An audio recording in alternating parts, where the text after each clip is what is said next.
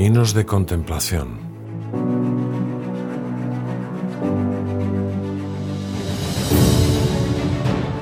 Una de las actitudes que los evangelios resaltan más de Jesús mientras cumple su misión es la frecuencia con la que acude a la oración. El ritmo de su ministerio está, en cierto sentido, marcado por los momentos en que se dirige al Padre. Se recoge en oración antes de su bautismo, la noche previa a la elección de los doce, en el monte antes de la transfiguración, en el huerto de los olivos, mientras se prepara para afrontar la pasión. El Señor dedicaba mucho tiempo a la oración, al anochecer, o la noche entera, o muy de madrugada, o en medio de jornadas de intensa predicación. Oraba constantemente y recordó repetidamente a los discípulos la necesidad de orar siempre y no desfallecer. ¿Por qué ese ejemplo y esa insistencia? ¿Por qué es necesaria la oración? En realidad, responde a los deseos más íntimos del hombre, que ha sido creado para entrar en diálogo con Dios y contemplarle. Pero la oración es sobre todo un don de Dios, un regalo que Él nos ofrece. El Dios vivo y verdadero llama incansablemente a cada persona al encuentro misterioso de la oración. Esta iniciativa de amor del Dios fiel es siempre lo primero en la oración el caminar del hombre es siempre una respuesta. Para imitar a Cristo y participar de su vida es imprescindible ser almas de oración. A través de la contemplación del misterio de Dios revelado en Jesucristo, nuestra vida se va transformando en la suya. Se hace realidad aquello que San Pablo comentaba a los Corintios. Todos nosotros que con el rostro descubierto reflejamos como en un espejo la gloria del Señor, vamos siendo transformados en su misma imagen, cada vez más gloriosos, conforme obra en nosotros el Espíritu del Señor. Todos los cristianos estamos llamados a reflejar en nuestro rostro la faz de Cristo. En esto consiste ser apóstoles, en ser mensajeros del amor de Dios, que se experimenta en primera persona durante los ratos de oración. Se entiende, por tanto, la actualidad de la invitación a adentrarse más en la oración contemplativa en medio del mundo y a ayudar a los demás a ir por caminos de contemplación.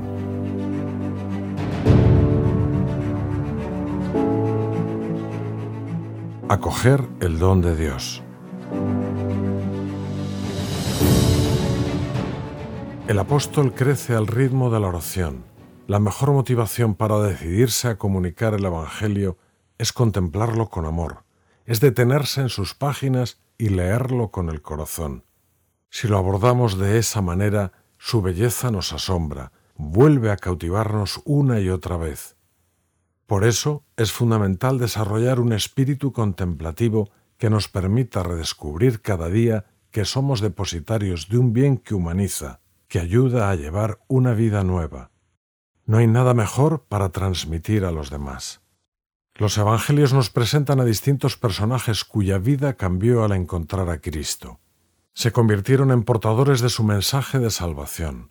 Uno de ellos es la mujer samaritana, que, como relata San Juan, fue simplemente a buscar agua al pozo junto al que Jesús estaba sentado, descansando. Es él quien comienza el diálogo. Dame de beber. A primera vista, la samaritana no se muestra muy dispuesta a continuar la conversación. Como tú, siendo judío, me pides de beber a mí, que soy una mujer samaritana. Pero el Señor le hace ver que en realidad Él es esa agua que ella busca. Si conocieras el don de Dios. El que beba del agua que yo le daré no tendrá sed nunca más, sino que el agua que yo le daré se hará en él fuente de agua que salta hasta la vida eterna. Una vez traspasado el corazón de la samaritana, le revela con claridad y sencillez que conoce su pasado, pero lo hace con tal amor que ella no se siente desanimada ni rechazada. Todo lo contrario, Jesús la invita a participar de un universo nuevo, le hace entrar en un mundo que vive con esperanza, pues ha llegado el momento de la reconciliación, el momento en que se abren las puertas de la oración para todos los hombres. Créeme, mujer, Llega la hora en que ni en este monte ni en Jerusalén adoraréis al Padre. Llega la hora y es esta en la que los verdaderos adoradores adorarán al Padre en espíritu y en verdad. En el diálogo con Jesús la samaritana descubre la verdad sobre Dios y sobre su propia vida. Acoge el don de Dios y se convierte radicalmente. Por eso, la Iglesia ha visto en este pasaje evangélico una de las imágenes más sugerentes sobre la oración. Jesús tiene sed. Su petición llega desde las profundidades de Dios que nos desea. La oración, sepámoslo o no, es el encuentro de la sed de Dios y de la sed del hombre. Dios tiene sed de que el hombre tenga sed de él. Así pues, la oración es una manifestación de la iniciativa de Dios que sale en busca del hombre y espera su respuesta para transformarlo en su amigo. En ocasiones puede parecer que somos nosotros quienes tomamos la iniciativa de dedicar un tiempo a Dios, pero en realidad esto ya es una respuesta a su llamada. La oración se vive como un llamamiento recíproco. Dios me busca y me espera, y yo necesito de Dios y le busco.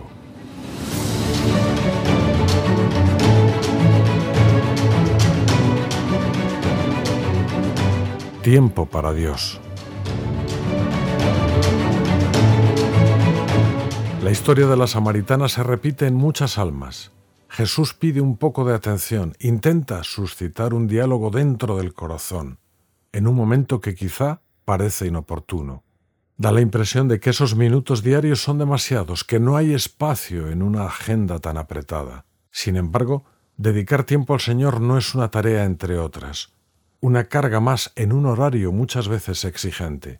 Es más bien un regalo infinitamente valioso, una perla preciosa o un tesoro escondido en la normalidad de la vida ordinaria que necesitamos cuidar con delicadeza. La elección del momento de la oración depende de una voluntad que quiere dejarse conquistar por el amor. No se hace oración cuando se tiene tiempo, sino que se toma el tiempo para hacer oración. Cuando uno supedita la oración a los huecos que aparezcan en su horario, posiblemente no conseguirá hacerla con regularidad. Al mismo tiempo, la elección del momento revela los secretos del corazón, pues manifiesta el lugar que ocupa el amor a Dios en la jerarquía de nuestros intereses diarios. Se presentan como prioritarios mil trabajos y cuidados que se consideran más urgentes.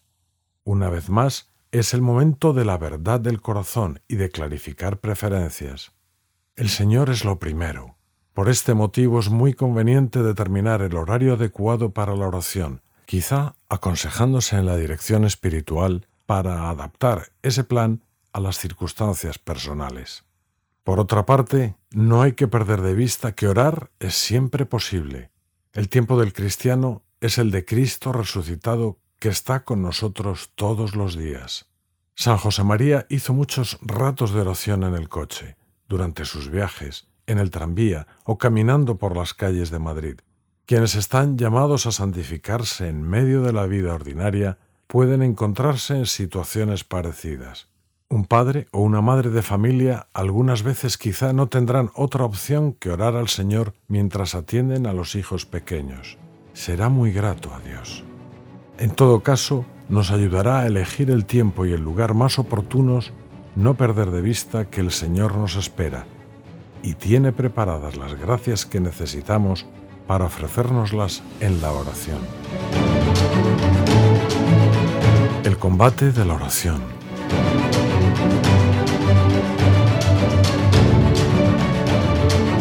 Considerar que la oración es un arte implica reconocer que siempre se puede crecer en ella, dejando actuar cada vez más a la gracia de Dios. En este sentido, como enseña el Catecismo de la Iglesia Católica, la oración es también combate. Es lucha, en primer lugar, contra nosotros mismos. Las distracciones invaden la mente cuando intentamos crear el silencio interior. Al mismo tiempo podemos utilizarlas a nuestro favor pues nos descubren aquello a lo que el corazón está apegado y pueden convertirse en una luz para pedir ayuda a Dios. Por otra parte, el mundo actual está marcado por la multiplicación de las posibilidades tecnológicas que facilitan la comunicación en muchos sentidos, pero que también aumentan las ocasiones de distracción. Sin duda nos encontramos ante un nuevo reto para el crecimiento de la vida contemplativa aprender a vivir el silencio interior mientras estamos rodeados de mucho ruido exterior. En muchos ámbitos se percibe la primacía de la gestión sobre la reflexión o el estudio.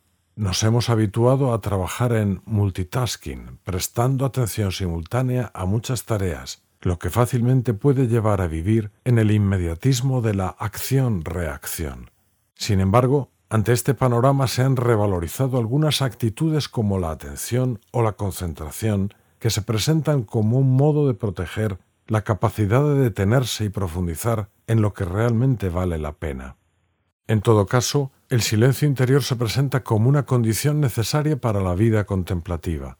Nos libera del apego a lo inmediato, a lo fácil, a lo que distrae pero no llena, de modo que nos podamos centrar en nuestro verdadero bien, Jesucristo, que nos sale al encuentro en la oración. El recogimiento implica un movimiento que va de la dispersión en muchas actividades hacia la interioridad. Ahí es más sencillo encontrar a Dios y reconocer su presencia en lo que Él hace cotidianamente en nuestras vidas, detalles de la vida ordinaria, luces recibidas, actitudes de otras personas, y así poder manifestarle nuestra adoración, arrepentimiento, petición, etc. Por eso el recogimiento es fundamental para un alma contemplativa en medio del mundo. La verdadera oración la que absorbe a todo el individuo, no la favorece tanto la soledad del desierto como el recogimiento interior. A la búsqueda de luces nuevas. Al ser también búsqueda del hombre, la oración implica el deseo de no conformarse con un modo rutinario de dirigirse al Señor.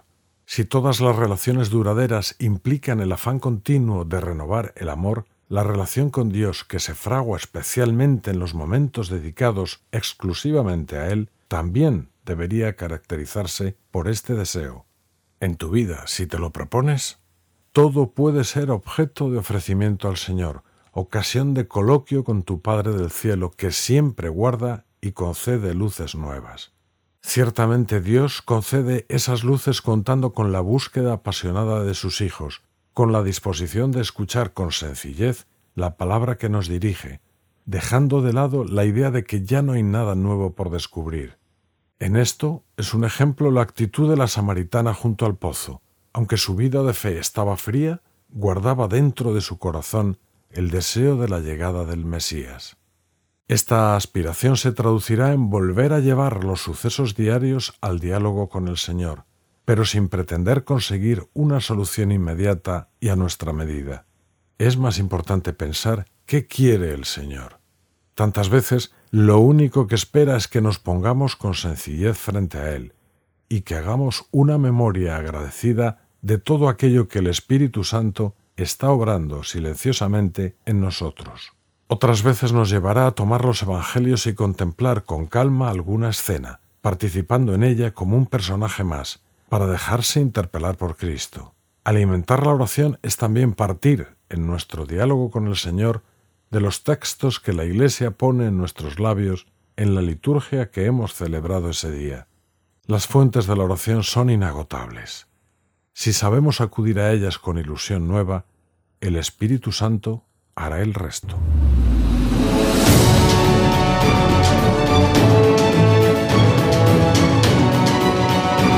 Cuando no se encuentran las palabras.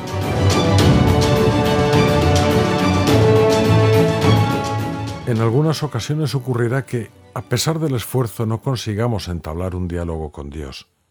Como consuela entonces recordar aquella indicación del Señor. Al orar, no empleéis muchas palabras como los gentiles, que piensan que por su locuacidad van a ser escuchados. Es el momento de volver a confiar en la acción del Espíritu Santo en el alma, que acude en ayuda de nuestra flaqueza, porque no sabemos lo que debemos pedir como conviene, pero el mismo Espíritu intercede por nosotros con gemidos inefables. Al hilo de las palabras de San Pablo a los romanos, Benedicto XVI describía cuál es la actitud de abandono que impregna la oración. Queremos orar, pero Dios está lejos. No tenemos las palabras, el lenguaje para hablar con Dios, ni siquiera el pensamiento. Solo podemos abrirnos, poner nuestro tiempo a disposición de Dios, esperar que Él nos ayude a entrar en el verdadero diálogo. El apóstol dice, precisamente esta falta de palabras, esta ausencia de palabras, Incluso este deseo de entrar en contacto con Dios es oración que el Espíritu Santo no solo comprende, sino que lleva, interpreta ante Dios. Precisamente esta debilidad nuestra se transforma a través del Espíritu Santo en verdadera oración, en verdadero contacto con Dios. No hay motivos, por tanto, para desanimarse si sentimos la dificultad de mantener un diálogo con el Señor. Cuando el corazón parece que está a disgusto con las realidades espirituales, el tiempo de meditación se hace largo, el pensamiento divaga en otras cosas, o la voluntad se resiste y el corazón está seco. Quizá nos sirvan las siguientes consideraciones. La oración, recuérdalo, no consiste en hacer discursos bonitos, frases grandilocuentes o que consuelen. Oración es a veces una mirada a una imagen del Señor o de su Madre, otras una petición con palabras, otras el ofrecimiento de las buenas obras, de los resultados de la fidelidad. Como el soldado que está de guardia, así hemos de estar nosotros a la puerta de Dios nuestro Señor, y eso es oración. O como se echa el perrillo a los pies de su amo.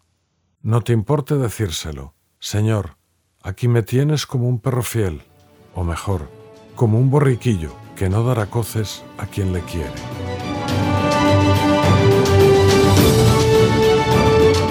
La fuente que cambia el mundo.